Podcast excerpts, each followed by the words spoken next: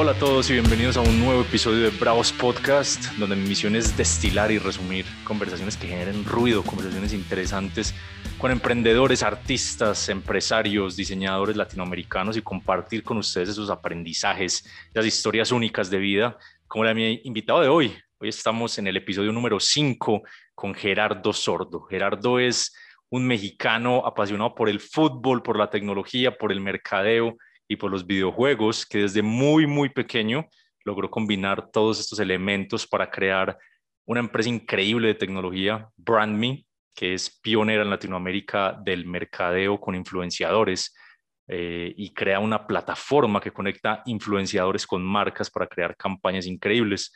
En este episodio hablamos de cómo Gerardo, siendo un niño, casi un, adolescente, logró llegar al Mundial de Sudáfrica gratis, sin pagar un solo peso, convenciendo medios de comunicación y marcas que le patrocinaran su viaje al Mundial. Esta es una historia increíble de perseverancia y de persuasión.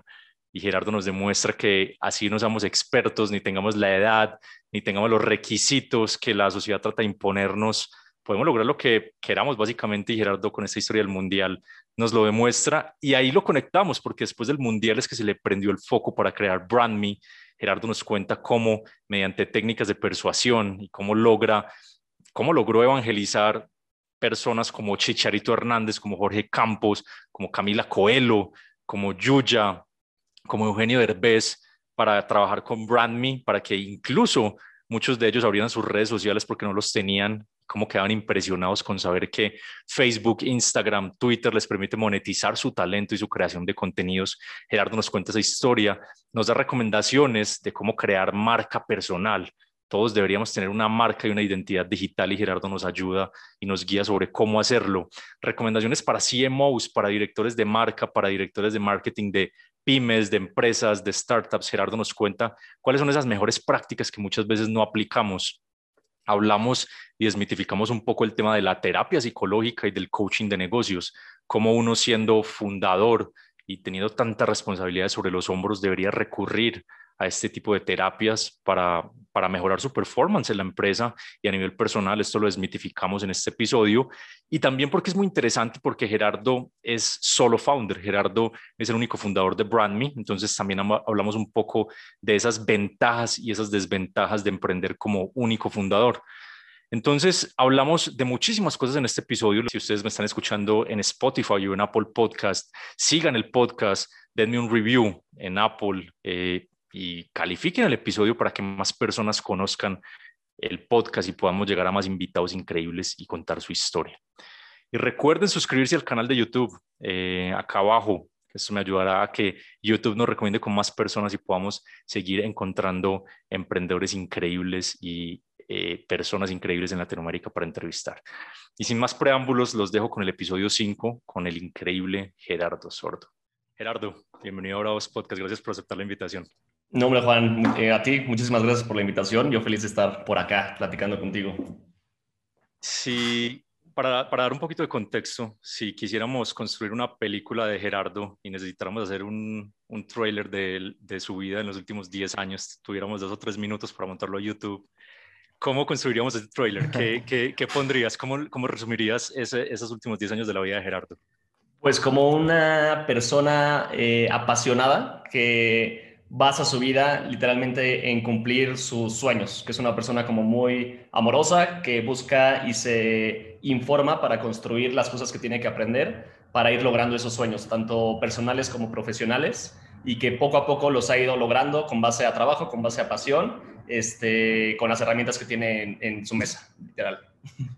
Leyendo, leyendo tu blog, creo que un punto de partida muy interesante es justamente esto que mencionas del tema de los sueños y de lo que has hecho para irlos cumpliendo me pareció súper interesante una historia de cómo te empezaste a apasionar por el tema del marketing, del branding.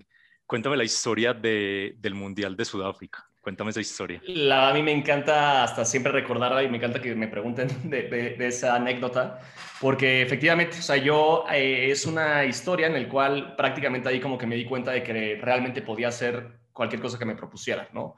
Eh, yo soy súper apasionado al fútbol, me encanta desde chiquito. Este, y yo la realidad es que veía como un tema, un, poco un tabú ir a un mundial, ¿no? O sea, era un tema como súper caro ir a un mundial, este, no tenía como mucha información. Y por ahí yo tenía como unos probablemente 20 años recién cumplidos, eh, si no es que menos, y tenía como el gusanito de querer ir a, Sudáfrica, sin embargo no tenía pues el dinero. Entonces, un mes antes de que empezara el, el Mundial, literal se me ocurrió tocar puertas con medios de comunicación y decirles, oigan, pues soy un chavito que le encanta el fútbol, este, pues si me mandan gratis al Mundial, pues yo les trabajo, o sea, negrenme y háganme literal lo que quieran, ¿no? Pero espérame, este, eh, eso está muy interesante, desglosémoslo un poquito más. ¿Cómo los contactaste? ¿Por email? ¿Fuiste a tocar puertas? ¿Y por qué se te pasó esa locura por la cabeza? Es decir, voy a ir a Milenio, voy a ir al Universal, no, no recuerdo los Reforma, los, los periódicos grandes de México, los medios de comunicación, TV Azteca, Televisa. Sí, sí, sí, exacto. ¿Por qué se te pasó eso por la cabeza y pues cómo lo hiciste? Pues ahí un poco, y yo creo que todas las experiencias se van juntando y como que todas las personas que tú vas viendo eh, eh, como diferentes vivencias, y al momento de mezclarlas van pasando como ciertas cosas que luego ni siquiera te das cuenta del por qué llegaste ahí, pero pues, volteas al pasado y es como, ah, claro, ¿no? ¿Por qué lo digo esto? Porque yo ahí estaba en la universidad y estaba en una asociación de gamers, porque también otra de mis pasiones en ese entonces era jugar videojuegos. Y en esa asociación de gamers me llegó a tocar eh, organizar un torneo de FIFA, literal. Entonces ahí yo empecé a tener contacto, por ejemplo, con EA, eh, tuve contacto, contacto, con Microsoft para que nos dieran Xbox, tuve contacto con eh, Ford y demás. Entonces ahí como que empecé yo a mis 18 años literalmente a tener comunicación con algunas marcas que no nos pagaban nada, pero pues nos regalaban cosas para los eventos. Y al mismo tiempo, como era un torneo como de gamers, algunos medios de, de comunicación iban y el TEC la verdad es que nos abría mucho esas puertas, como que el TEC sí, sí nos daba como un tema en donde, oye, nosotros estamos en el Reforma, que es un periódico, chance el evento podría estar como cubierto, ¿no? Como del torneo que están haciendo. Entonces, como que con esa información, o sea, yo decía como de, ay, qué cool, pues no está tan difícil contactar al periódico Reforma, por ejemplo, o no está tan difícil contactar al director de Ford, ¿no? Este, pues hacia esos torneos, yo por pasión al arte de los gamers, y justo con la idea del mundial dije, oye, pues a ver, si ya vi que no está tan difícil contactar a los medios de comunicación, pues venga. Entonces, yo la verdad es que siempre he sido un freak como la computadora, o sea, siempre desde chiquito era casi casi jugar fútbol y de irme a la computadora y estar informándome y demás. Entonces, Nunca le he tenido como miedo a meterme a reforma.com, irme a la sección de contacto, ver el teléfono, marcar o agarrar así como, ¿sabes? Entonces, así se me prendió el foco de decir, pues venga, voy a armar mi Excel con un listado de medios, y fue el Universal, más por más, mediotiempo.com, bla, bla, bla, bla, bla, bla, en el que literal así yo marcaba y fue como, oye, soy un chavito que le gusta mucho el fútbol, estaba y, o sea, me mandaron a la goma todos, menos tres, que fue mediotiempo.com, más por más, y el Universal en ese entonces mediotiempo.com me dijo, güey, pues estás cagado, hazme una demo. Y todavía yo les hice una demo en donde un amigo estaba estudiando como comunicación y mi amigo me grabó, me fui a Guadalajara, yo todo nervioso a cubrir como un partido de la Liga Mexicana, así todo chiquito, lo mandé y medio tiempo fue como, güey, o sea, no mames, lo estás haciendo súper mal. O sea, me abrió literal medio tiempo, pero al final más por más, me dijo, pues a ver, estás chistoso, pero pues cuesta caro mandarte al Mundial. Entonces, piensa en cómo le podríamos hacer. Y ahí fue cuando se me ocurrió, y eso eran dos semanas antes de, Sudáfrica, decir, a ver, si ya contacté a los medios de comunicación y tengo una puerta abierta, pues ahora me voy con las marcas, o sea, porque al fin y al cabo los eventos del TEC así lo hacían, ¿no? Entonces le mandé un correo a Ford, le mandé un correo a Microsoft, le mandé un correo a tal, y, y por ahí fue como un tema en donde, oye, pues mira, nosotros no tenemos nada pensado para el Mundial, tenemos este mini presupuesto, y si logras que el espacio que tienes en este periódico, este, eh, tú cubras esta como, como sección todo el, todo el mes, pues lo hacemos. Entonces le hablé al medio y fue como, oye, ¿qué crees? Tengo una marca que está interesada en la sección que yo te estoy vendiendo. Y fue como, pues venga, órale. Entonces yo dije, órale, neta. O sea, no, no me lo esperaba. Y yo me acuerdo, o sea, de los, en verdad, como momentos más felices de mi vida, fue cuando tenía los boletos del mundial. Y yo me acuerdo que iba manejando así como, no manches, no lo puedo creer. O sea, puse la canción de Waving Flag así a todo en el coche. Y yo así como, ah, o sea, muy cañón. Porque ahí creo que fue un momento en donde dije, creo que lo que me proponga sí puedo lograrlo. Eh, cualquier cosa como en mi vida, ¿sabes? O sea, y simplemente es como el tener esa visión y en la acción, ¿no? Como el decir, venga, es, hay que hacerlo. Estabas destinado a trabajar con marcas y medios de comunicación definitivamente. Exactamente. Llegaste a Sudáfrica y en qué partido fue esta revelación que cuentas en tu blog? Cuéntame un poco esa historia de esta marca de cerveza que no era patrocinadora y aplastó a Budweiser con su estrategia. Exacto, total. Un poco como contexto, Budweiser eh, lleva bastantes mundiales este, siendo el patrocinado oficial, cuesta millones de dólares y literal eh, hubo una cerveza bastante inteligente eh, holandesa, la cual contrató a un grupo de 60, 70 personas, o sea que en este caso pues eran mujeres bastante como atractivas, con playeras y con pantalones naranjas con el logo de la marca de cerveza y literalmente lograron mucho más impacto que el mismo Budweiser, porque era un partido entre Holanda y Dinamarca, y estas eran chavas holandesas, en donde cubrieron todo, o sea, era como la, la impresión de guerrilla, como se llama, dentro del estadio, en el cual toda la gente pues veíamos y volteamos a ver, porque ellas literalmente eran aficionadas, pero iban por todo el estadio, y, este, y además grabaron un video, lo subieron a YouTube, entonces como que se viralizó mucho más, y en ese entonces YouTube era pues relativamente nuevo en tema como de creadores de contenido, ¿no? Entonces fue un, un, punch bastante grande y ahí fue cuando dije, a ver, creo que de aquí se puede hacer algo interesante, yo ahorita regresando a México. Entonces fue como ahí, fue cuando como que se me abrió un poco el, los ojos de decir, órale, qué cool, publicidad de guerrilla utilizando a las personas. Entonces, digamos que ahí, ahí te, te inspiraste para, para, empezar con experimentos de emprendimiento en México. ¿Cómo fueron esos primeros MVPs o, esos primeros emprendimientos? Pues yo ahí regresé y en el TEC, eh, pues yo estaba estudiando la carrera de marketing, pero al mismo tiempo llevaba como clases de emprendimiento porque descubrí que eran las clases que más me gustaban, ¿no? Que también ahí fue un poco un descubrimiento en esos años. Entonces, para cumplir, digamos, con tu carrera de marketing y, salir como con el título también como de creación y desarrollo de empresas, tenías que tener una empresa literalmente dada de alta y demás. Entonces, regresé a México y dije, a ver, ¿qué puedo hacer yo innovador en el que involucre eh, personas, involucre marketing, pero involucre también como plataforma y tecnología, ¿no? Porque al fin y al cabo yo veía a Mark Zuckerberg y era como de, no manches, tiene 21 años y ya es billonario, o sea, lo odio casi casi, no, o sea, como muy, muy este, aspiracional. Pero bueno, entonces regresé y dije, pues venga, o sea, eh, se me ocurrió una idea en el cual yo hiciera una página de internet en donde las personas universitarias se registraran y yo pudiera hacer activaciones dentro de universidades en donde le pagara a los alumnos por traer playeras con publicidad. Entonces, básicamente era como el mismo concepto que yo vi en, en Holanda, pero yo aquí hacer publicidad de guerrilla en lugares como prohibidos. O sea, por ejemplo, Coca-Cola es una es, pues, en el TEC de Monterrey tiene la exclusiva, les recala refris, les da precio preferencial y no puede haber nada de Pepsi. Entonces me llegó a tocar, pues, meter a gente con playeras con el logo de Pepsi mientras iban a la escuela y, pues, no podían hacer nada. Era como, pues, la promoción de Pepsi va de ese día y fue guerrilla, literal, ¿no? Entonces fue interesante en su momento. La verdad es que fue un proyecto que prácticamente es el antecedor, el, antecesor a Brandme, literal. Y pues este, se llama Ponme tu marca justo, ¿no? Así como pues muy puntual así. Eh, te pongo tu marca, o sea, me pongo tu marca con la playera. De 1 a 10, ¿qué tanto te odiaron los directivos y los profesores por esa iniciativa en el TEC? Pues ya hoy en el TEC hay cláusulas de que no puedes este, traer playeras con publicidad, literal. Entonces, 10, porque sí, sí les podría, o sea, sí les llegó a afectar como la relación con Coca. Súper buena historia.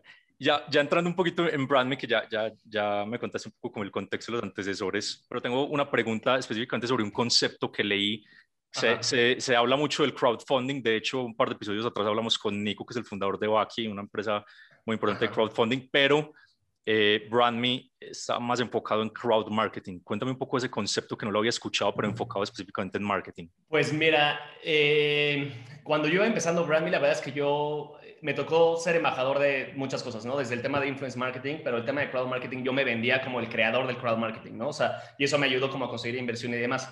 ¿Por qué me vendía así? Porque realmente y legalmente la palabra yo la tengo registrada tanto en México como en Estados Unidos.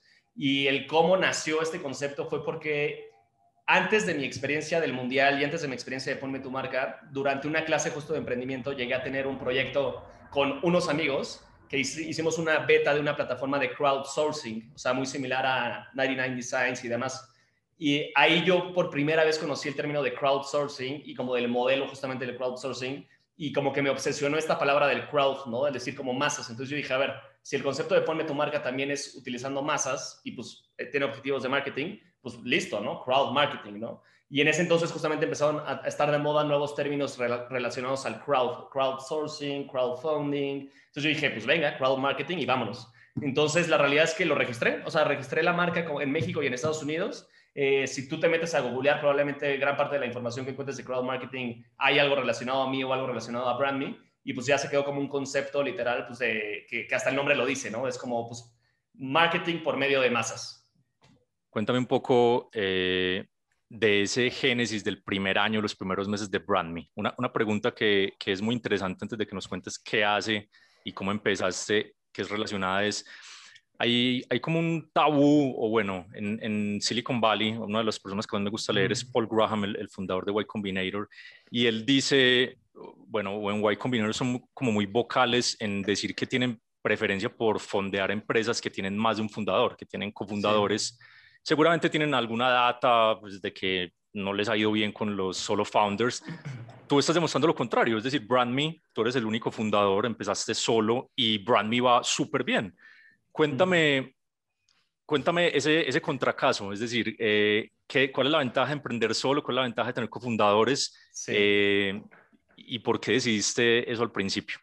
Pues mira, eh, pues los de Y Combinator yo los admiro desde fuera, digo, yo no, nunca estuve acelerado ahí, sin embargo, si, si ellos hubieran visto a Jeff Bezos o bueno, el de Amazon en sus inicios, probablemente no hubieran invertido en él, y Jeff es un claro ejemplo de que él emprendió solo, es el único fundador de Amazon y pues es uno de los hombres más ricos del mundo, si no es el que es el más rico, ¿no? Ahí se va entre Elon y, y Jeff.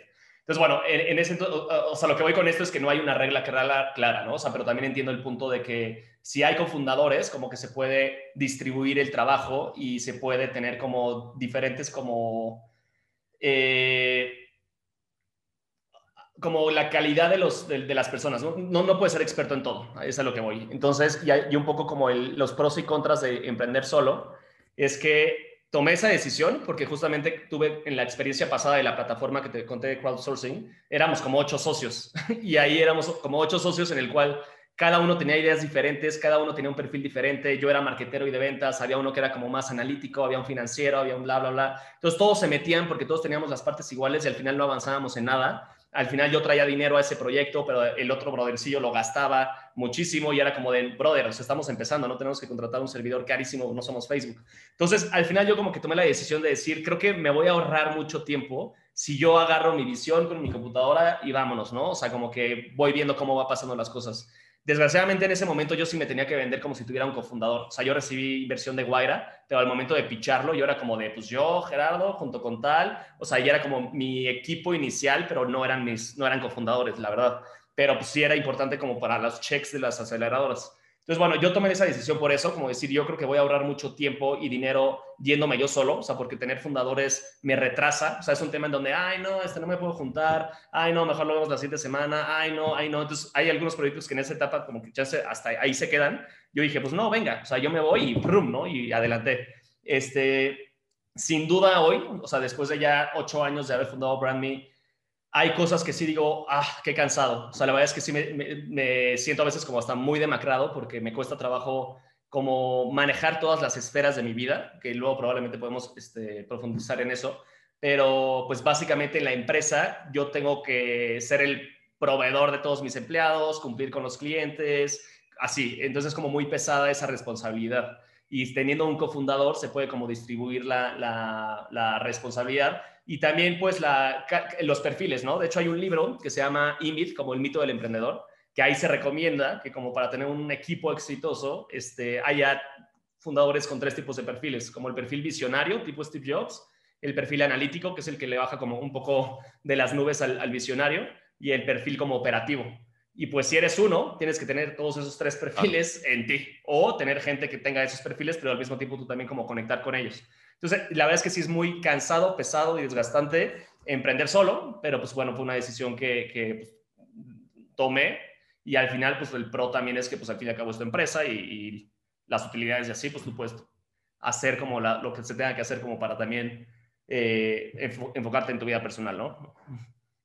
Devolvámonos ocho años a ese, a ese primer año de, de BrandMe. Sí. ¿Cómo, ¿Cómo fue el proceso de construir un MVP? No sé si eres, no sé si eres técnico, creo que no eres técnico, eh, porque también hay un, bueno, cada vez es menos, pero también hay un poco de miedo yo tampoco soy founder técnico. Para las personas que están empezando y que no tienen un equipo técnico detrás a construir un MVP, a construir una plataforma, ¿cómo le hiciste? ¿Cómo, cómo reclutaste el, primer equipo? ¿Cómo le quitaste ese miedo a construir un producto tecnológico sin tener ese background tecnológico detrás? Cuéntame un poco de ese, de ese, inicio. Pues ahí un poco fue relaciones personales. O sea, yo realmente mi, mi, mi perfil es visión, ¿no? O sea, visionario, ventas, o sea, muy estilo como Steve Jobs. De hecho, por ahí dicen que hay un rumor de que Steve Jobs nunca aprendió a programar. Eh, yo en mi caso sí sé programar como por necesidad de decir, al menos tengo que saber un poco para tener esta comunicación con los programadores, pero lo tuve que aprender por necesidad. Entonces al principio eh, yo apliqué a Guaira, que es una aceleradora de negocios que la verdad es que yo, eh, para mí fue como un antes y después porque fue como de, wow, estoy conectando y conociendo gente que piensa igual que yo. es como una ventana de Silicon Valley en México. Pero cuando apliqué, apliqué primero con tu marca, llegué a la final pero no gané y me dijeron, brother, es que tu negocio no es digital, o sea, le pones talleres a la gente. Entonces, en ese año, como que hice la transición y cambié el modelo de Ponme tu marca Brand en el cual se enfocó principalmente en una plataforma que conecta marcas con influencers.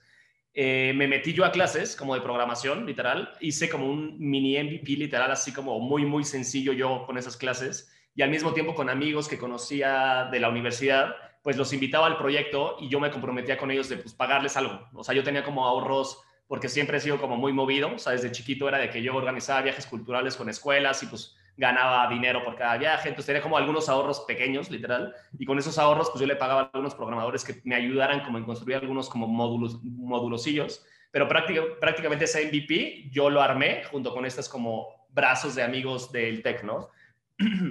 Un poco ya la diferencia fue cuando volví a, a, a Guaira, apliqué, gané y ya que recibí de inversión, pues ahora sí como que se me abrió un poco más como el mundo, ¿no? O sea, empecé a conocer gente más tech gracias a Guaira y de ahí tuve como recomendaciones de programadores de universidades y demás. Y pues bueno, contraté ya gente como recién graduada de universidades de tecnología y ya estaban full time en BrandMe. Entonces, pues bueno, ahí me fueron ayudando como en construir esta primer MVP de la plataforma.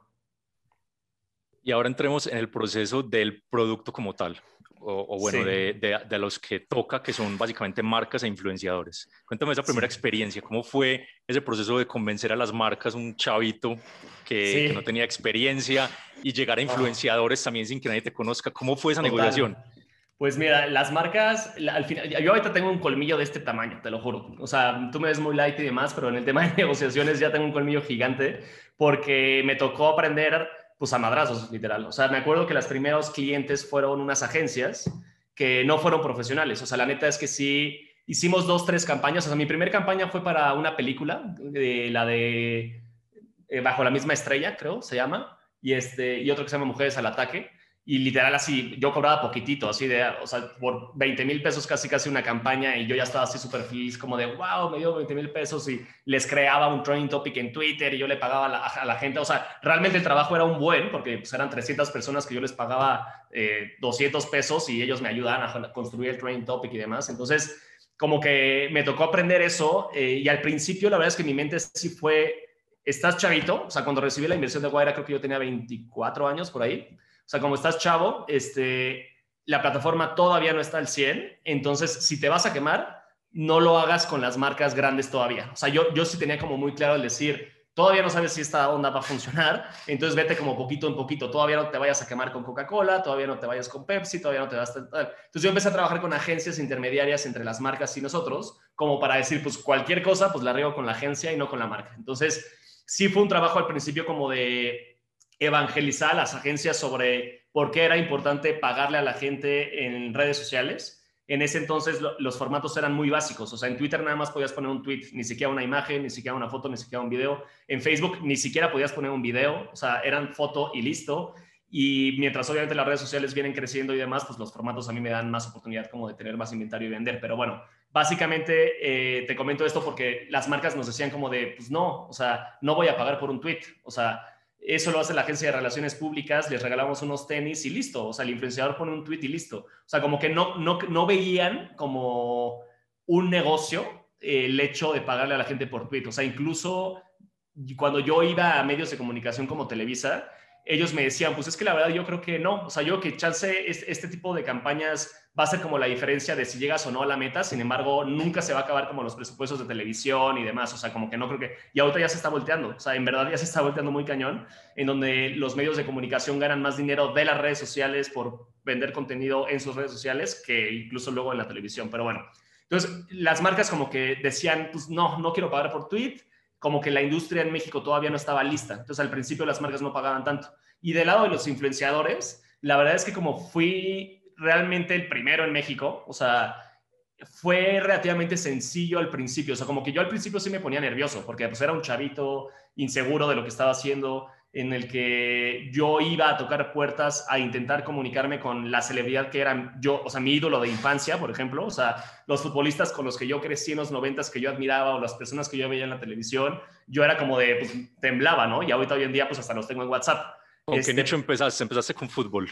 Empecé, no, primero fue con, con entretenimiento, bueno, primero fue youtubers, twitteros y demás, o sea, de hecho, probablemente en esta película que te digo de Bajo la misma estrella, eh, entró Juan Pazurita, que ahorita es un super rockstar, entró Mario Bautista, que ahorita es un super rockstar. Entonces, primero fue como con estos tuiteros y biners que la neta la gente no los conocía, y incluso yo tampoco, o sea, era como, a mí también me tocó un poco aprender como de cuáles eran los tweetstars y biners y bla, Pero bueno, primero con ellos, luego ya con gente de entretenimiento, o sea, como de televisión, actores de televisión, de cine y demás. Luego el tema de futbolistas y demás, ¿no? Pero pues realmente sí, este, me ponía nervioso al contactarlos y ya que los contactaba, ellos me decían, wow, o sea, tú chavito me vas a ayudar a ganar dinero por un tweet. Es así como, yo no tengo Twitter, a ver, aguántame. literal, ya, ya tengo Twitter. O sea, me tocó desde ese lado de que las celebridades ni siquiera tenían Twitter, ni siquiera tenían Facebook, ni siquiera tenían Instagram, no sabían usarlas, o sea, no tenían ni idea y no veían ese valor de decir, güey, puedo ganar dinero por acá. O sea, casi casi me agradecían el hecho de decir, neta, solamente tengo que poner un tweet y me pagas. Sí, wow, no tenía ni idea, pero eso hasta de un Eugenio Derbez, que es un super rockstar, este, un, o sea, futbolistas literal, o sea, era un tema en donde al principio no me tocó, no, fue tan complicado, porque pues yo les, o sea, hasta pensaban que yo era un fraude al principio, chance, porque prometía chance aire. Y cuando empezaban a trabajar conmigo y veía que yo les pagaba luego, luego, decían, wow, este chavito, pues, ¿qué onda, no? O sea, incluso tengo una foto con seis exfutbolistas y Vanessa Hoppenhocken, que es una como conductora de televisión, y yo todo puberto, y llegaban los futbolistas y es como, oye, quiero organizar el evento? Él y yo así todo chavito con mi saquito. ¿Qué onda? ¿Cómo están? Y eran mis ídolos de infancia, ¿sabes? Tienes que pasar esa foto para, para las, los clips promocionales del podcast. Sí, 100%, sí, sí, sí, te la paso. Cuéntame alguna anécdota. Bueno, primero me, me encantaría saber si estas negociaciones siempre eran directas o hay como gatekeepers, como por ejemplo los managers, etcétera. Y, alguna anécdota de cuál ha sido la negociación más difícil, esa que veías como inalcanzable o que te tocó rogar. Cuéntame algunas de esas anécdotas con algunos de esos influencers que te tocó sufrirla. Pues mira, eh, el tema de los influencers y celebridades, yo siempre busco llegar directo. O sea, literalmente tener el WhatsApp de Chicharito, tener el WhatsApp de Layun, tener el WhatsApp de Eugenio Derbez. O sea, siempre, siempre, siempre busco eso y la mayoría de las veces lo logro.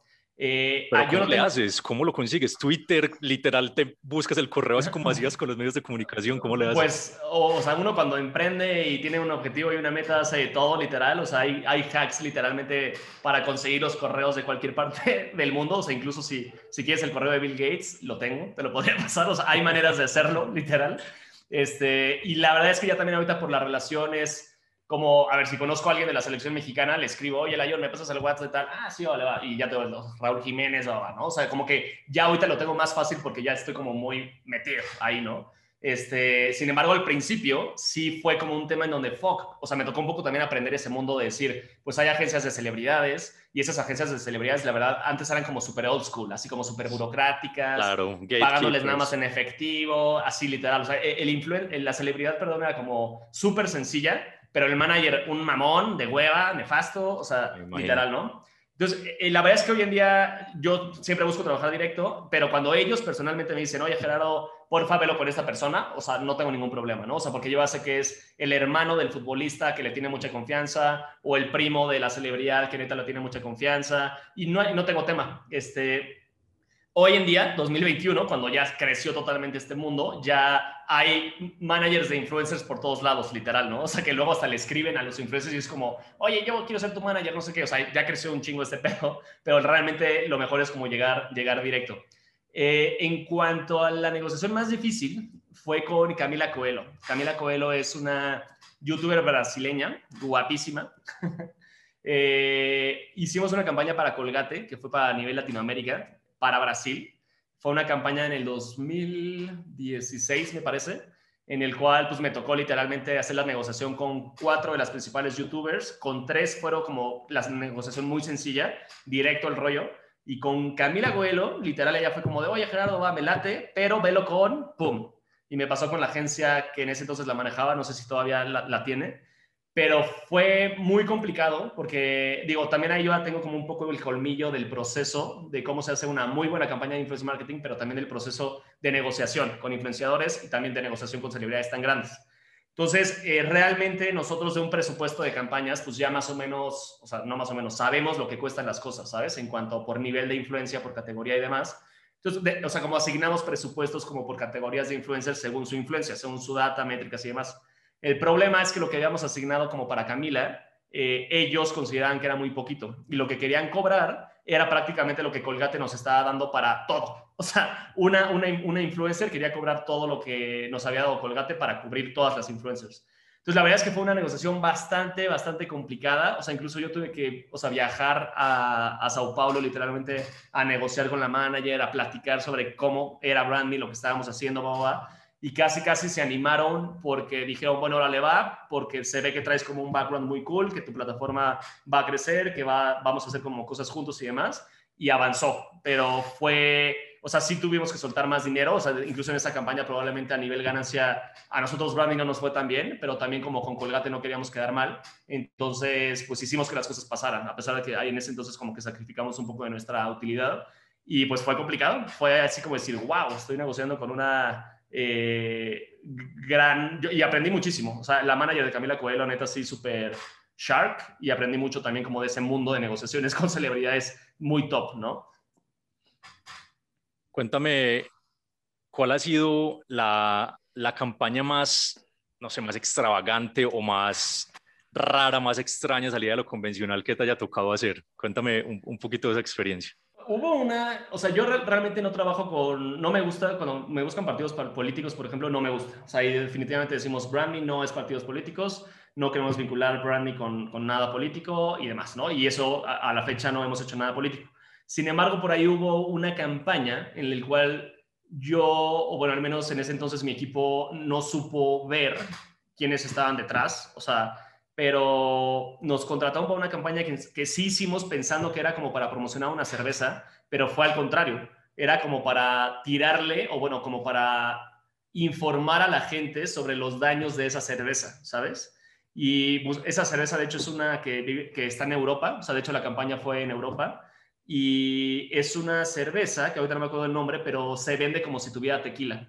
Entonces, literalmente, tú llegas y llegas y es como, ah, cerveza con tequila y realmente creo que en Europa registraron la palabra tequila o algo así y eso es ilegal porque creo que la palabra de tequila es como una palabra mexicana, un rollo así. denominación de origen. Exactamente, ándale, exactamente. Entonces no, no se puede registrar esa, esa palabra y una marca no puede tener ganancias vendiéndose con algo que no es suyo, literal. Entonces fue como una campaña como un poco de guerrilla, en donde sí se enfocó un poco en educar a los europeos en, en que esta marca estaba haciendo mal en utilizar ese término dentro de la cerveza y además creo que comprobaron que la cerveza no tenía tequila, ¿sabes? Que ni siquiera tenía tequila. Entonces, fue extraña, fue rara, porque yo al principio cuando me llegó como el brief fue como, ah, sí, pues vamos a promocionar esta cerveza. Y al final ya como cuando empezó la campaña dije, ay, güey, es al revés. O sea, es como, como informar que la cerveza está haciendo un daño. Entonces, fue algo raro, o sea, fue como algo como muy bizarro, raro, o sea, y a raíz de ahí también como que nos clavamos más en detalles y hay algunas campañas que preferimos decir, ¿sabes qué? No, o sea, no queremos vincular lo que hacemos, nuestra red y demás con, estas, con esto. Y, por, y, por otro lado, rememorando un poco tu experiencia con la, la, cerveza holandesa, con tus buenas memorias de Sudáfrica, una campaña que te llene de emoción, que tú digas, wow, no puedo creer que yo haya corrido esto dentro de BrandMe. O sea, a mí la que súper me llena de orgullo y me encanta es este, una que hicimos hace dos años con Google, porque justo mezcla todas mis pasiones, ¿no? O sea, por un lado, mi pasión de la tecnología y Google, ¿no? Es como decir, ¿quién no usa Google diario? O sea, es como Google. Y, era un cliente directo, o sea, es un cliente con el que trabajamos directo.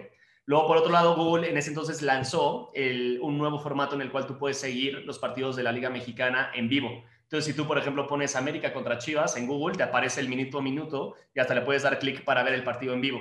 Entonces, ellos querían impulsar y educar para que la gente supiera que ahora a través de Google podía seguir los partidos en vivo este, y además incluso verlos, ¿no? Creo que se hizo, campaña.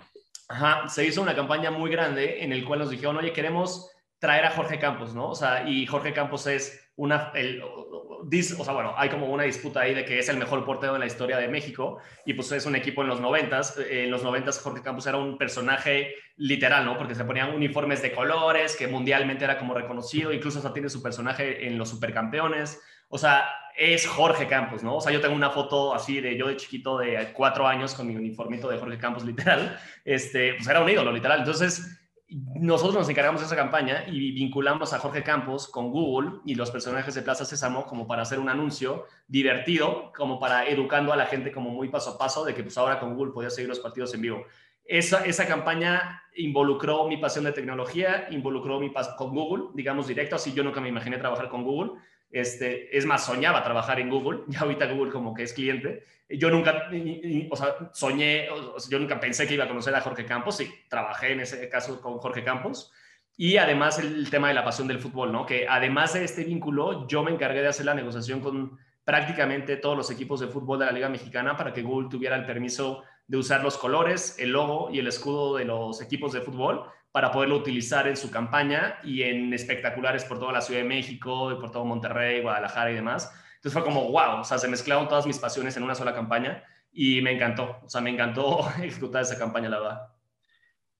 Has mencionado marcas o industrias que, pues que, que, uno como que a primera vista cree que son muy obvias para este tema digital, pero ¿qué industrias o qué contextos de, de, negocio crees que todavía están en pañales y que deberían aprovechar más este tema de influencers, de, de, de branding digital, de campañas digitales? Es decir, una industria o un tipo de empresas que tú digas, ya, ya tienen que hacerlo. O sea, yo considero que eh, realmente si tienes cualquier tipo de negocio, producto o servicio, tienes que sí o sí estar en el universo digital, o sea, con una página de internet, con algunas redes sociales, o sea, tener esa presencia digital. ¿Por qué? Porque nuestras generaciones, casi casi su factor de confiar o no confiar en una empresa es con lo que investiga luego en, luego, luego en una página en, en, este, en internet, ¿no? O sea, a mí lo que me pasa luego es que me llegan correos así de, oye, soy una firma de abogados, eh, quiero presentarte mis servicios, y si me mandan un correo con el arroba gmail.com, no confío, o sea, literal. O si, o si me dan una tarjetita, eh, ajá, y, y, si me dan una tarjetita literal como de, ay, soy el abogado tal o el financiero tal, y viene una página de internet, y si me meto a la página de internet y sale como se está construyendo, no confío tampoco. O, cuando no tiene un dominio personalizado, sino que es .wix o .blogspot todavía. Exacto, exacto. Como que, como que yo solito relaciono que si no tiene página de internet o no tiene un correo, no es profesional. Aunque no tenga que ver, probablemente es el mejor financiero del mundo y el mejor abogado del mundo, pero sí, no tiene una página de internet, para mí es como súper importante porque no hay como unas credenciales que me validen que efectivamente es el mejor financiero, ¿no? Entonces, eso como que yo digo sea lo que sea, tienes que estar en el mundo digital, ¿no? O sea, financiero, legal, etcétera. Este, ¿Qué industrias yo veo que no les importa tanto el mundo digital? Las industrias que son como empresas familiares, que hace algunos años les iba muy, muy bien, o sea, de millones o billones de dólares, en el que tienen fábricas, por ejemplo, y producen, no sé, jabones o producen papel o producen tal, eh, que sí, probablemente tienen como una red de distribución muy grande y le venden como a tienditas y cosas así, pero no les importa tanto el branding. O sea, es como de, no, a mí es muy fácil porque en una transacción pues me lo compra tal escuela, por así decirlo, o tal hotel, mis champucitos y listo.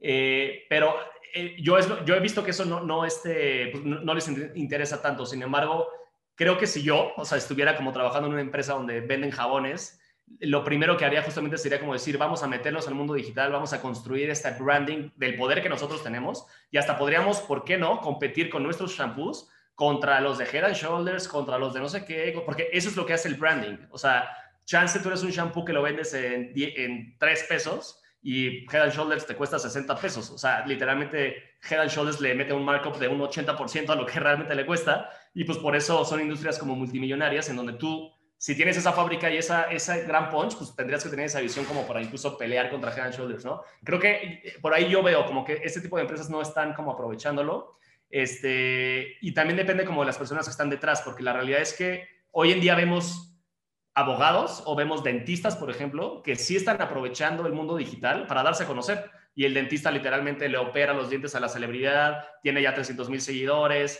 doctores que literalmente tienen su consultorio, pero pues suben TikToks que informan a la gente, entonces eso hace que miles de personas lleguen a su consulta. Entonces la, la realidad es que todas las industrias necesitan estar en el universo digital y aprovechar las redes y creo que eh, mientras más rápido lo hagan, mejor, ¿no? Y ya si estás digital, pues ya puedes aprovechar pues todo lo que hay detrás, ¿no? Agarra influenciadores que te vinculen, que te recomienden, qué tal, y eso pues te va a ayudar a crecer de manera como exponencial. Me hiciste acordar de un caso súper interesante que es el de Dollar Shave Club, que me acuerdo que el CEO era el que hacía los, los comerciales de YouTube y, y uno dice, máquinas de afeitar, y efectivamente él decía, pues es que Gillette cobra un, como si esto fuera de oro, y empezó a vender máquinas de afeitar y se volvió viral con temas de YouTube y lo compró Unilever por un billón. Y tienes razón, era, era, una, era, una, industria que nada que ver, máquinas de afeitar. exacto. Tienes la razón. Total, total, total. Hablemos ahora, para profundizar un poco más en este tema de influencers, que me parece fascinante, pero vayámonos al, al lado, tú que eres experto, ¿cómo, ¿cómo las marcas se pueden blindar de que algo salga mal? Es decir, ¿cuál es el peligro que ves o el, mayor riesgo actual de trabajar con influenciadores. Y se me, cuando estaba preparando este podcast, se me vino a la cabeza, por ejemplo, el comercial de Pepsi, que puede ser como uno o dos años con Kendall Jenner, que había como una protesta y unas personas protestando por sus derechos, no me acuerdo de qué era, y llega Kendall Jenner y le da una lata de Pepsi al policía y con eso se acaba la protesta. La gente en redes sociales es como, ay, sí, no se nos había ocurrido, hay que darle una Pepsi al policía. Entonces, mi pregunta es, ¿crees que eso es culpa de la agencia, de la marca, del influencer?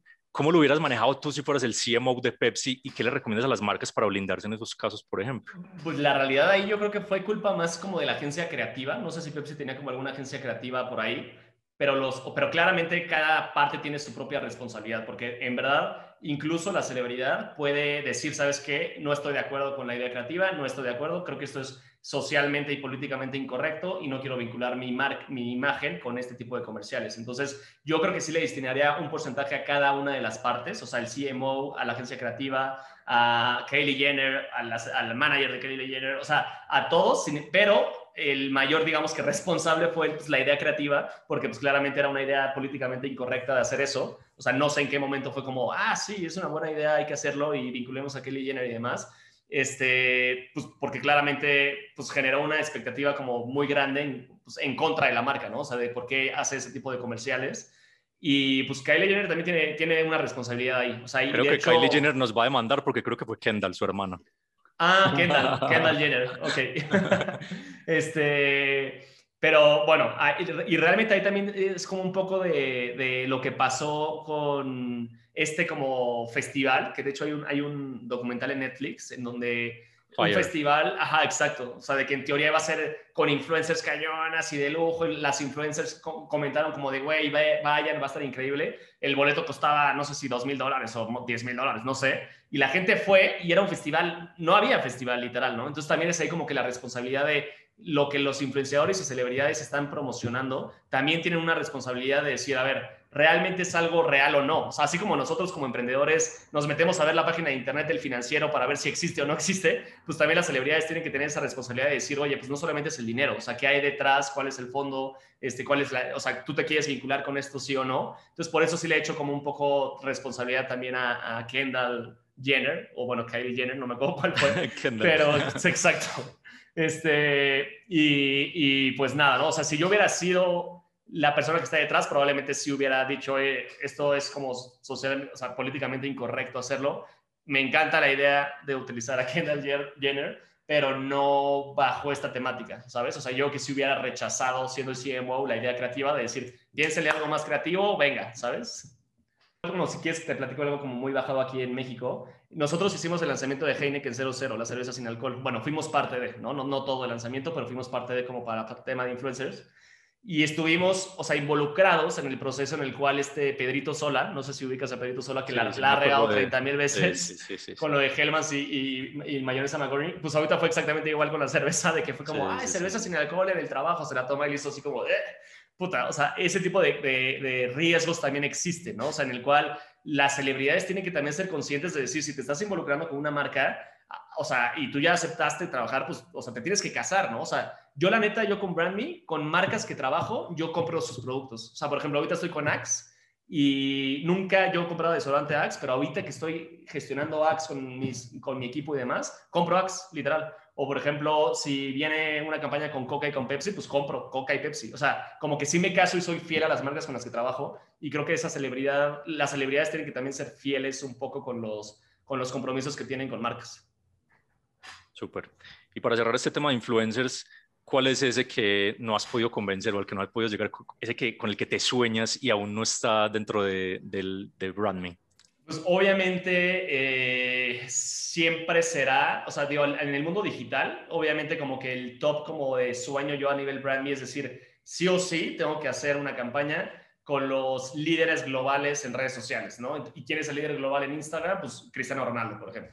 Entonces, Cristiano Ronaldo hoy día es como decir, venga, o sea, en algún momento voy a hacer una campaña con Cristiano Ronaldo y eso va a impulsar también cañón a Brandy de decir, Brandy trabaja con el rey de las redes sociales en ese sentido, ¿no? O sea, como es, la persona que más seguidores tiene.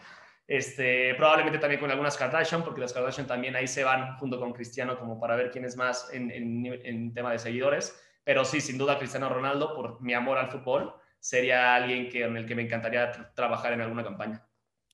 Súper. Ya entrando un poco más a, pues a, que nos cuentes un poco de tu experiencia como emprendedor, me, justamente ahorita mencionaste el tema de los CMOs y se me, se me, se me venía a la mente, si nos está escuchando algún CMO, algún encargado de marketing o de marca de una empresa, probablemente más una startup o una pyme, ¿cuáles son esos errores que sigues viendo que son súper comunes, que la gente no aprende a la hora de posicionar una, no necesariamente eh, con influenciadores, pero más a, a nivel general para posicionar una marca, para hacer campañas, para darse a conocer cuáles son esos errores que sigues viendo que la gente comete? ¿Qué le recomendarías a un CMO de una pyme que nos está viendo o escuchando? El primer consejo, y lo doy como en el tema de influence marketing, lo doy en el tema de marketing digital e incluso hasta en la vida, es eh, primero define cuál es tu, tu, objetivo, o sea, por qué quieres hacer lo que quieres hacer, ¿no? O sea, y lo digo mucho en tema de influencers porque luego la gente es como de, a ver, yo quiero tener mi canal de YouTube o mi canal de Facebook, mi canal de tal, y es como, ok, pero ¿por qué? ¿No? O sea, ¿cuál es tu razón? O quiero trabajar con influencers y es como, ok, ¿por qué? Como que yo noto, la verdad es que a veces no tienen como un proceso muy claro y un paso a paso que entiendo porque no tienen como la experiencia, pero como que quieren hacer las cosas sin saber el porqué de las cosas. Y también tienen que tener como conciencia de que construir una marca lleva relativamente tiempo y es un proceso. O sea, hay muchas marcas que luego, luego, chance sacan su página de internet con un logo espantoso, en donde no hicieron un estudio de mercado como para ver si les gustaba o no, que casi casi el fundador que no tiene ojo y ese, ese, ese gusto de tener un buen logo, por ejemplo, o, construcción de, de, de, marca, eh, simplemente lo lanza por lanzar, eh, hace una campaña en Facebook con mil pesos y ya piensa que con esos mil pesos le van a regresar cinco mil pesos. ¿Por qué? Porque su lógica es decir, si yo invierto en marketing, me va a regresar. Si yo meto mil pesos, me tiene que regresar cinco. Y así no es. O sea, así no es necesariamente. Se tiene que construir un 360 en donde todas las partes deben de estar muy bien construidas, ¿no? O sea, que tengas una página de internet interesante, que puedas comprar productos digitales si, vendes productos y el caminito sea correcto, que la segmentación del anuncio esté muy bien segmentado y probablemente tener esa paciencia de decir, ok, soy un producto nuevo, la gente no me conoce, entonces probablemente los primeros meses que yo hago campañas de publicidad no voy a vender. O sea, nada más es como construcción de marca para que la gente me ubique y luego ya poco a poco me van a ir cayendo como clientes, ¿sabes? Entonces creo que esos errores como en cuanto a que luego son un poco tolerantes las personas que hacen marketing eh, en estos procesos, de que no se dan ese chance de decir, a ver, tengo que construir esta marca, hacer esfuerzos PRs de ir a medios de comunicación y que hablen de mi marca y de los beneficios. O sea, como que no lo ven, quieren como que tener el, dinero rápido y caliente. Y también hay veces que están como un poco los old school, que son muy buenos negociadores, que es como una negociación entre uno a uno, pero no les importa la construcción de marca. Es decir, pues yo te vendo esta taza de café y listo, ¿no? Pero no se vende como esta cosa como de la taza de café, ¿no? Así como, pues la experiencia de Starbucks, ¿no? O sea, vende café, pero pues es la, o sea, el café. O sea, hay mucha gente que no lo ve y pues realmente yo creo que la construcción de branding y la paciencia de construcción de marca y ganarte este amor de cliente y de construcción de marca hace la diferencia entre vender con porcentajes mucho más grand, altos a pues, muy básicos, ¿no? ¿Y crees que hay alguna diferencia entre branding a nivel marca y branding personal? Te lo pregunto porque está súper de moda el tema de creadores, de, la economía de los creadores, me incluyo con el tema de Bravos Podcast. Entonces, aterrizando la obra más al lado de branding personal, que creo que tú lo haces súper bien, pues eres experto y en tus redes sociales pues tienes muchísimos seguidores. Ya más a nivel de marca personal, ¿qué diferencias hay con lo que acabas de contar? Ya aterrizándolo más a, a creadores de contenido como personas individuales, ¿qué les recomendarías? ¿Qué nos recomendarías? Pues la realidad es que la construcción de una imagen sí es importante, ¿no? O sea, o sea, si quieres ya al final decir, mi imagen va a ser esta, o sea, en el mundo digital o en el ecosistema emprendedor y demás, sí tienes que hacer un proceso similar a como lo haces con una marca ¿Y cómo es eso? O sea, tienes que tú definir como qué personalidad va a tener este, este, esta marca, ¿no? Por, por así decirlo. O sea, por ejemplo, Brandme tiene sus propios valores y tiene su propia cultura y se puede definir, pues, quién es este Brandme, ¿no? O sea, si incluso hay ejercicios de mercadotecnia como el decir, a ver, tú defíneme eh, qué es Coca-Cola, ¿es hombre o es mujer? Ah, no, ¿de qué edad es? Ah, de ta, ta, ta. Entonces, literalmente hay ejercicios en clases de marketing que tú, nosotros tenemos que definir la personalidad nada más pensando en el logo y e, efectivamente como que cuando sacamos el perfil de cada marca, sí va con lo que los marqueteros que pensaron en Coca-Cola o marqueteros que pensaron en la construcción de marca de X o Y producto, eh, pues asignaron para esa personalidad, ¿no? Entonces, básicamente, pues Brandy tiene su este, personalidad, que pues le habla como también como a, los jóvenes, este, a los, como justamente estos nuevos creadores de contenido, al mismo tiempo como a los marqueteros, que es como un joven profesional, actualizado, ta, ta, ta, ta, ta, y pues también en la construcción de marca personal se tiene que definir eso, ¿no? O sea, en mi caso como marca personal es como un emprendedor joven, digital, eh, latinoamericano, que eh, empezó solo con las herramientas que tenía, que ta, ta, ta, y es ser como muy como coherente con lo que se dice y con lo que se hace, y la verdad es que sí también es un poco sin, sin, perder como tu esencia, ¿sabes? O sea, es como que definir esa personalidad, pero no perder como del todo tu esencia, aunque la quieras como mantener siempre y a veces cueste como también perder esta como autenticidad, porque la verdad eso también como que pasa, o sea, cuando tú construyes tu, imagen, como que a veces dices, ay, güey, estoy siendo auténtico o estoy siendo como una imagen digital, pero lo que voy es que si tú construyes, construyes esta imagen de una manera positiva, o sea, mi recomendación sería Así como tienes una página de internet con, tu empresa, créate una página de internet de sitio personal, eh, genera contenido multiplataforma, o sea, Facebook, Instagram, Twitter,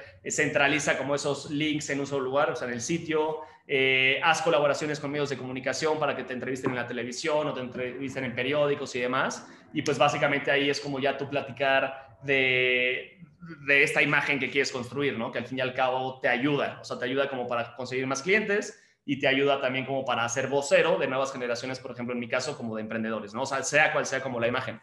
En el tema de los creadores de contenido, pues también los youtubers tienen que definir la personalidad de cada uno, ¿no? O sea, por ejemplo, vemos a, al Escorpión Dorado, que es uno de los youtubers como principales en México, que Alex Montiel a mí se me hace un tipazo, o sea, tú, tú ves eh, al canal de YouTube y lo ves como muy grosero, inventando madres y como su personaje es como ser hasta incluso pues medio machista y demás y tú lo ves a él como persona y en sus redes sociales y es como muy familiar y demás. O sea, él, pues como que logró separar estas dos cosas, ¿no? Como mi imagen y como quién soy. Y este, y pues eso, o sea, creo que eh, eh, cualquier youtuber o cualquier creador de contenido digital tiene que tener muy claro el por qué lo está haciendo y cuál es tu expertise y con base en eso generar contenido en eso y ser constante y consciente, ¿no? Mencionabas el tema de multiplataforma y esa era una de mis preguntas de cierre del tema de BrandMe. Eh, este último año, pues Clubhouse ha sido una locura, Spotify sigue creciendo muchísimo y de hecho esta semana, esto lo estamos grabando primero de abril, acaba de comprar a un competidor de Clubhouse, TikTok lleva dos años siendo la locura. Cuéntame un poco de, cómo ves esa evolución de esas plataformas eh, y, cómo ves el tema, por ejemplo, de, de influencers en plataformas exclusivamente de audio. ¿Cómo ves a Brandme encajando ahí? Hablemos un poco de esas nuevas plataformas. Pues ya tenemos campañas, o sea, en TikTok de hecho es nuestro día a día, o sea, diario estamos moviendo las nuevas canciones, por ejemplo, de Universal Music, en donde probablemente la gente no se da cuenta, pero nosotros estamos como poniendo de moda luego los challenge o las canciones que usan en TikTok y usamos influencers grandes como para que usen las canciones y se pongan de moda, literal. Por eso la gente es como de, todas las canciones que están de moda están en TikTok y es como, pues sí, o sea, es como la plataforma que estamos como empujando, pero bueno. TikTok la verdad es que está rompiéndola porque son este, su contenido es como generar contenidos masticables, divertidos y virales, en donde literalmente cualquier persona se puede volver influenciadora en un segundo. O sea, yo subí un video con Adrián Uribe, que es una celebridad aquí mexicana, y con ese video gané 4.000 seguidores, literal. O sea, como que el algoritmo como que te permite eso, ¿no? En cuanto a Spotify, eh, la voz, la realidad es que sí, ya es como antes era como de, no, viene la tendencia de la voz, viene la tendencia con todas estas plataformas como de Alexa y de Google Home y demás. O sea, la realidad es que ya es una realidad. Entonces, eh, si eres un creador de contenido y no tienes un formato de voz, pues también estás como que perdiendo muchísima como, como oportunidad de generar audiencias. Ya tenemos también algunas campañas con Spotify en donde algunos podcasters sale como de, pues este podcast es traído a ti por eh, GoDaddy, por ejemplo, o X o Y marca, este, en donde eh, ya se ve el valor o sea, de los creadores de contenido haciendo voz. Ahora con Clubhouse, a mí se me hace un gran proyecto porque básicamente lo que está sustituyendo son pues los eventos masivos ahora en el coronavirus, ¿no? O sea, tú antes ibas a un evento en donde, no sé, este, ibas al, no sé, EY, Foro de Emprendedores o Wobby, por ejemplo, y tú pagabas tu entrada y pues veías los expositores para escucharlos y demás. Y pues prácticamente con Clubhouse, pues es eso, solamente que desde tu casa, literal, ¿no? Entonces te metes como a, ver exposiciones o gente que está como en, en, salas platicando de algún tipo de tema y básicamente busca como sustituir, en mi opinión, como que lo que, lo que pasaba en las exposiciones antes del coronavirus, ¿no? En temas de branding, no hemos tenido campañas en Clubhouse, la verdad. Sin embargo, eh, sí veo una oportunidad en el, en el, que haya como, por ejemplo, chance algunos como eventos exclusivos patrocinados por marcas, en donde se inviten como influenciadores para hablar de diferentes temas y para poder entrar a ese link de Clubhouse tengas que tener una invitación. Entonces, pues son cuartos, por ejemplo, traídos a ti por eh, Coca-Cola, por Pepsi, por este, Microsoft, etcétera, hablando de temas muy en particular, en donde probablemente se le pague a algún influenciador o alguna celebridad como para platicar sobre su experiencia de X o Y o de Y cosa que es como muy similar a los eventos pues, eh, de marketing o eventos de emprendimiento y demás, pero pues, desde Clubhouse. Entonces, se me hace una gran plataforma que realmente como que tiene mucho potencial de, crecer y pues todavía ni siquiera creo que está en Android, no sé si ya salió en Android, pero creo que todavía no. Todavía no. Sí. Me hiciste acordar de, de una historia que me parece fascinante y te quiero pedir tu opinión. Eh, hace como un año o menos, Joe Rogan, pues que creo que es el podcaster más importante en la actualidad y desde siempre creo que es el que tiene la audiencia más grande. Hace menos de un año creo que firmó un acuerdo exclusivo con Spotify. Ya los podcasts de Joe Rogan, tanto en video como en audio, solo se pueden escuchar en Spotify. Antes, pues los distribuían todos sus, en todas las plataformas y de hecho era el rockstar de YouTube. Sí. Alguna gente dice, es un puto genio, valió 300 millones de dólares ese deal, ya quedó hecho de por vida, etcétera. Otra gente dice que hizo un mal negocio porque si él hubiera contratado un equipo para monetizar eh, esas audiencias y hacer un subscription model de, hey, eh, suscríbete y en YouTube ni en mis otras plataformas vas a ver anuncios y vas a tener eh, clips exclusivos, vas a poder ir a un evento privado, no sé, una vez al año conmigo, puedes hacer un webinar conmigo. Es decir, están los dos, los dos mundos, el que dice que lo hizo muy bien por haber firmado esa exclusividad con Spotify y el que dice que Joe Rogan tiene una audiencia tan grande que lo hubiera podido monetizar mejor él individualmente. ¿Cuál es tu opinión respecto a eso? Mira, yo de hecho me recuerda mucho también al tema de Twitch contra Mixer y demás, o sea, y con YouTube Gaming, porque también lo hicieron. No me acuerdo con, con, qué youtuber en específico, pero creo que era el número uno, con Ninja, exacto. Sí, sí, sí. y creo que Mixer, el de Microsoft, le pagó una millonada para decir, te sales de Twitch, te sales de YouTube Gaming y te vienes nada más con nosotros le pagó una brutalidad de dinero, así que el brother dijo, ¿sabes qué? Va y me conviene. Y ahí veo, Mixer de hecho ya lo cerraron, de que no jaló. Pero bueno, a lo que yo voy con específicamente es decir, sí me voy con este super big deal o mejor tengo un buen equipo en el cual en todas esas tres plataformas voy a monetizar y me va a ir mejor en X años. Creo que justamente la clave está en las proyecciones. ¿Y por qué? Por ejemplo, no sé si, si ya viste, por ejemplo, la serie de Michael Jordan en Netflix, donde te platican como de la vida de, Jordan. Ah, ahí la mano derecha de Jordan...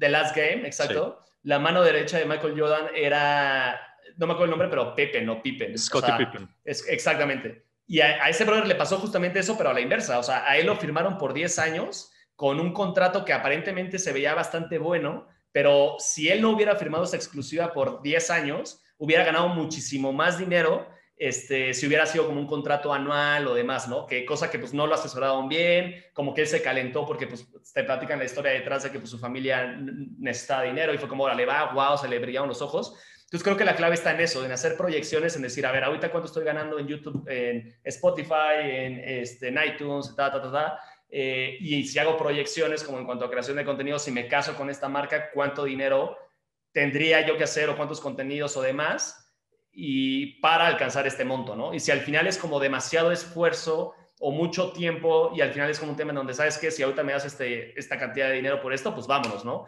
Que pasa un poco similar a lo que nos pasa a los emprendedores, o sea, como yo creo que no estamos ninguno casado en, algún momento vender la empresa, o sea, yo personalmente, afortunadamente me está yendo bien con Brandy, a mi equipo y demás, eh, pero si llega una ultra empresa y me ofrece billones de dólares en el cual si yo hago mis matemáticas y digo, no mames, en 90 años yo voy a hacer esto con Brandy, venga, ¿no? Dámelo y me pongo a emprender otra cosa. Eh, creo que es algo similar. Este, entonces depende un poco de las proyecciones y sí ser muy inteligente como la decisión. Y para cerrar este tema, una cagada. siempre me gusta preguntar una cagada que te haya enseñado. Obviamente los emprendedores cada semana aprendemos, la cagamos porque así es que se crece, pero cuéntame una épica, una que recuerdes con cariño, pero que en ese momento fue, ay Dios mío, no quiero seguir haciendo eso. Cuéntame una cagada. O sea, tengo, tengo, muchas cagadas, literal, este, y en cada una de las etapas se aprenden cosas diferentes, ¿no? Cuando yo, o sea, eh, de mis primeras cagadas fue como que confiar en la gente, como que ser, ser como muy noble, porque las, hubo algunas agencias que sí me vieron como la cara por ser chiquito y por no firmar contratos, yo ejecuté campañas y ellos consideraron que no eran como campaña, una campaña buena o, o más bien lo que pasó fue que hicimos Trending Topics, un lanzamiento de un producto, y la agencia que estaba llevando el lanzamiento de esa marca nos comentó como de, oye, la marca se quejó porque hubo tres tweets de gente hablando mal de la marca. Y es como, brother, pero hubo cinco mil hablando bien. No, pero hubo tres que hablaban mal, entonces no te va a pagar. Y yo, güey, hicimos Trending Topic el lanzamiento. No, pues me vale gorro. Entonces, y no me pagaron. Entonces yo me superardía y, y fueron dos veces como en el mismo periodo de tiempo, no, no, no, no me pagaron. Entonces yo dije, güey, wow, o sea, súper cagada porque además ahí ya me había acabado el dinero de la inversión de Guaira, entonces literalmente, o sea, era un tema donde, wow, este, entonces ahí yo creo que la clave fue como el, el haz contratos, ¿sabes? O sea, como que súper claro y ahí como el, colmillo como que se fue afinando. Eh, cagadas como épicas. Mm, pues realmente, afortunadamente con influenciadores y marcas como que creo que no hemos tenido como algo que por nuestra culpa haya pasado como algo catastrófico. O sea, la realidad es que Creo que lo hemos hecho bastante bien en las diferentes etapas. Creo que más bien las cagadas serían como temas como de eh, manejo de equipo, eh, tema de decisiones con, con, gente, mal las contrataciones, de que pues me ha ido mal con algunas personas en donde igual por, por no poder manejar todas las situaciones y esferas de una manera correcta, pues a veces no, no decido buenas cosas dentro del equipo y contrato personas que al final no agregan valor o a veces hasta me han hecho fraude. Entonces, creo que esas cagadas como de emprendedor son las que a veces como con madrazos te toca aprender y te cuestan dinero, pero realmente nunca alguna, o sea, me encantaría poderte decir como de puta, estábamos grabando y me estrellé con la celebridad y todo explotó, pero la realidad es que algo así no, no, no tengo. O sea, más Tal vez hubiera sido bueno porque hubiera sido súper viral. Ajá, exactamente. Hubiera sido bueno porque hubiera sido viral, pero la realidad es que más bien son cagadas como de emprendedor. O sea, así como de puta, haz contratos, puta, contrata bien, puta. O sea, ¿sabes? Como que. Que suenan muy básicos, pero son los, los aprendizajes cool de, de, estas conversaciones porque son obvios, pero no, muchas veces no los aplicamos. Entonces, Ajá. está cool, está cool. Y ya cambiando un poquito de tema, a nivel personal, ¿cómo estuvo este año? ¿Cómo estuvo el año de la pandemia? ¿Cómo manejas el tema de burnout? ¿Cómo manejas el tema de, volviendo al tema de solo founder, cómo manejas el tema emocional, el tema de desgaste? Cuéntame un poco cómo estuvo este año de pandemia y... Pues, o sea, fíjate que sí ha sido complicado. O sea, yo la verdad es que me considero una persona como muy clara y, eh, y, y, como con una visión muy clara como de lo que quiere en la vida. O sea, y si me hubieras preguntado hace un año, te hubiera dicho como con mucha seguridad, así como, no, a ver, yo ahorita con Brand y mañana quiero emprender esto, esto, esto y esto, y voy a estar 10 años viviendo aquí y no sé qué, o sea, como que aparentemente tenía como todo resuelto, ¿sabes? Sin embargo, la pandemia a mí me está como ayudando como a reencontrarme a que realmente le tengo que poner a veces como una pausa, o sea, creo que llevo ocho años en donde le he esforzado muchísimo tiempo, energía, amor y esfuerzo a nada más la, esfera de Brand en este caso, que pues bueno, afortunadamente se ven los frutos, nos está yendo bien, la gente nos conoce, las marcas trabajan con nosotros, bla, bla, bla pero las otras esferas como que me, está, o sea, me estoy dando cuenta que las he descuidado, o sea, en temas familiares, en temas este, personales, novia, este, amistades, etcétera. Y creo que, creo que sí he tenido burnouts, o sea, porque con la pandemia yo era una persona en la cual como que tenía una rutina muy clara, o sea, era, me despertaba, iba a trabajar, tenía este sueño como decir, wow, estoy construyendo mi plataforma digital y estoy viviendo este sueño de Mark Zuckerberg, pero mexicano, va, va, va, en mi oficina, con mi equipo, va, va. viajaba, entonces mis, mis burnouts de hecho siempre se iban como con viajes, o sea, yo siempre como que me ponía un tema en donde en dos semanas viajo a tal, en un mes me voy a Europa, regreso y en dos semanas me voy a tal, entonces como que los viajes me mantenían como muy fresco. Y ahorita con la pandemia, o sea, era como de yo iba solo a la oficina o yo estaba solo aquí en la casa porque vivo solo y me cuesta trabajo.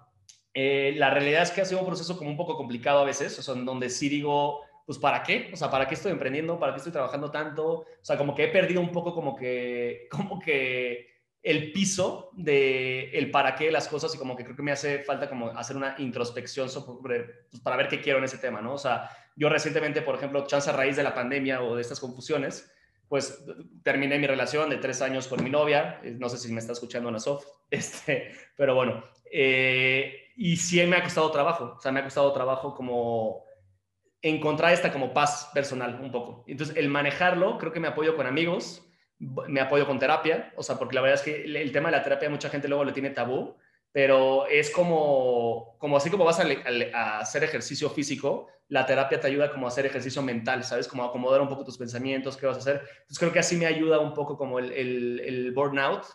Eh, además de ir como con un psicólogo, también ya estoy como con un coach de negocios, en el cual como con el psicólogo toco temas personales y con el coach de negocios eh, me da herramientas sobre como, por ejemplo, así como, a ver, o sea, tienes ocho cosas en la vida, ¿qué tienes que hacer como para que una de las ocho cosas que estás manejando, si tú la cambias, va a afectar de manera positiva a las ocho, ¿no? Por ejemplo. Entonces, esas ocho cosas son como las esferas, que yo le quiero distribuir tiempo a las ocho y, es como que lo que me está tocando. Y pues haciendo ejercicio, eh, distrayéndome, haciendo hobbies, o sea, metiéndome eh, otra vez en el mundo gamer, literalmente como que también me despejo y me distraigo. Y así un poco... ¿Cuáles son tus videojuegos favoritos? Pues el juego que más, más me gusta es este Zelda.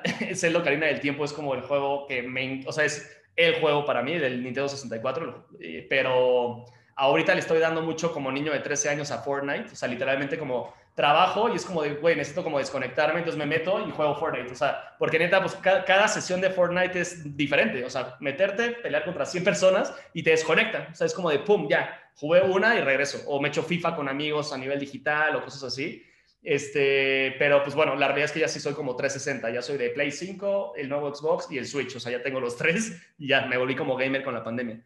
Pero pues bueno, la verdad es que sí es un burnout que ahorita sí me está tocando también como decir, pues, ¿qué quiero a nivel personal? O sea, tengo 32 años, afortunadamente en el mundo profesional es como, wow, estoy, yo creo que eh, pues arriba en las expectativas del promedio de, en general como de gente de mi edad en ese lado pero en el tema personal, pues tengo que resolver qué es lo que quiero, ¿sabes? O sea, amigos ya están casados, con hijos, este, yo todavía no tengo muy claro ese, rollo y creo que COVID me está ayudando como a hacer esta introspección. Mil gracias por abrirte, estoy súper de acuerdo con todo lo que dijiste. De hecho, el tema de la terapia justamente es un tema tabú y de hecho a mí también me ha ayudado muchísimo. De hecho, Bravos Podcast existe en parte gracias a mi psicólogo David. Un saludo. Ah. Entonces, qué cool, qué cool que te hayas abierto, estoy súper de acuerdo y creo que COVID justamente uno lo tiene que abordar de esa manera. Es como, hey, desaceleremos un poco y veamos el porqué detrás de las cosas. Entonces, creo que todo esto que, que nos mencionaste es súper, súper interesante. Gerardo, mil gracias. Quedan muchas cosas pendientes. Eh, desde que te conocí en Guaira, Brandme me pareció una súper empresa. Tú me pareces un súper emprendedor. Entonces, te agradezco mucho por tu tiempo. Muchas gracias. Me gusta, me gusta cerrar con dos preguntas, lo que yo llamo la sección de preguntas cliché. La primera es, si hubiera un incendio, solo te diera tiempo en tu casa de salvar un libro, eh, ¿qué libro salvarías y por qué?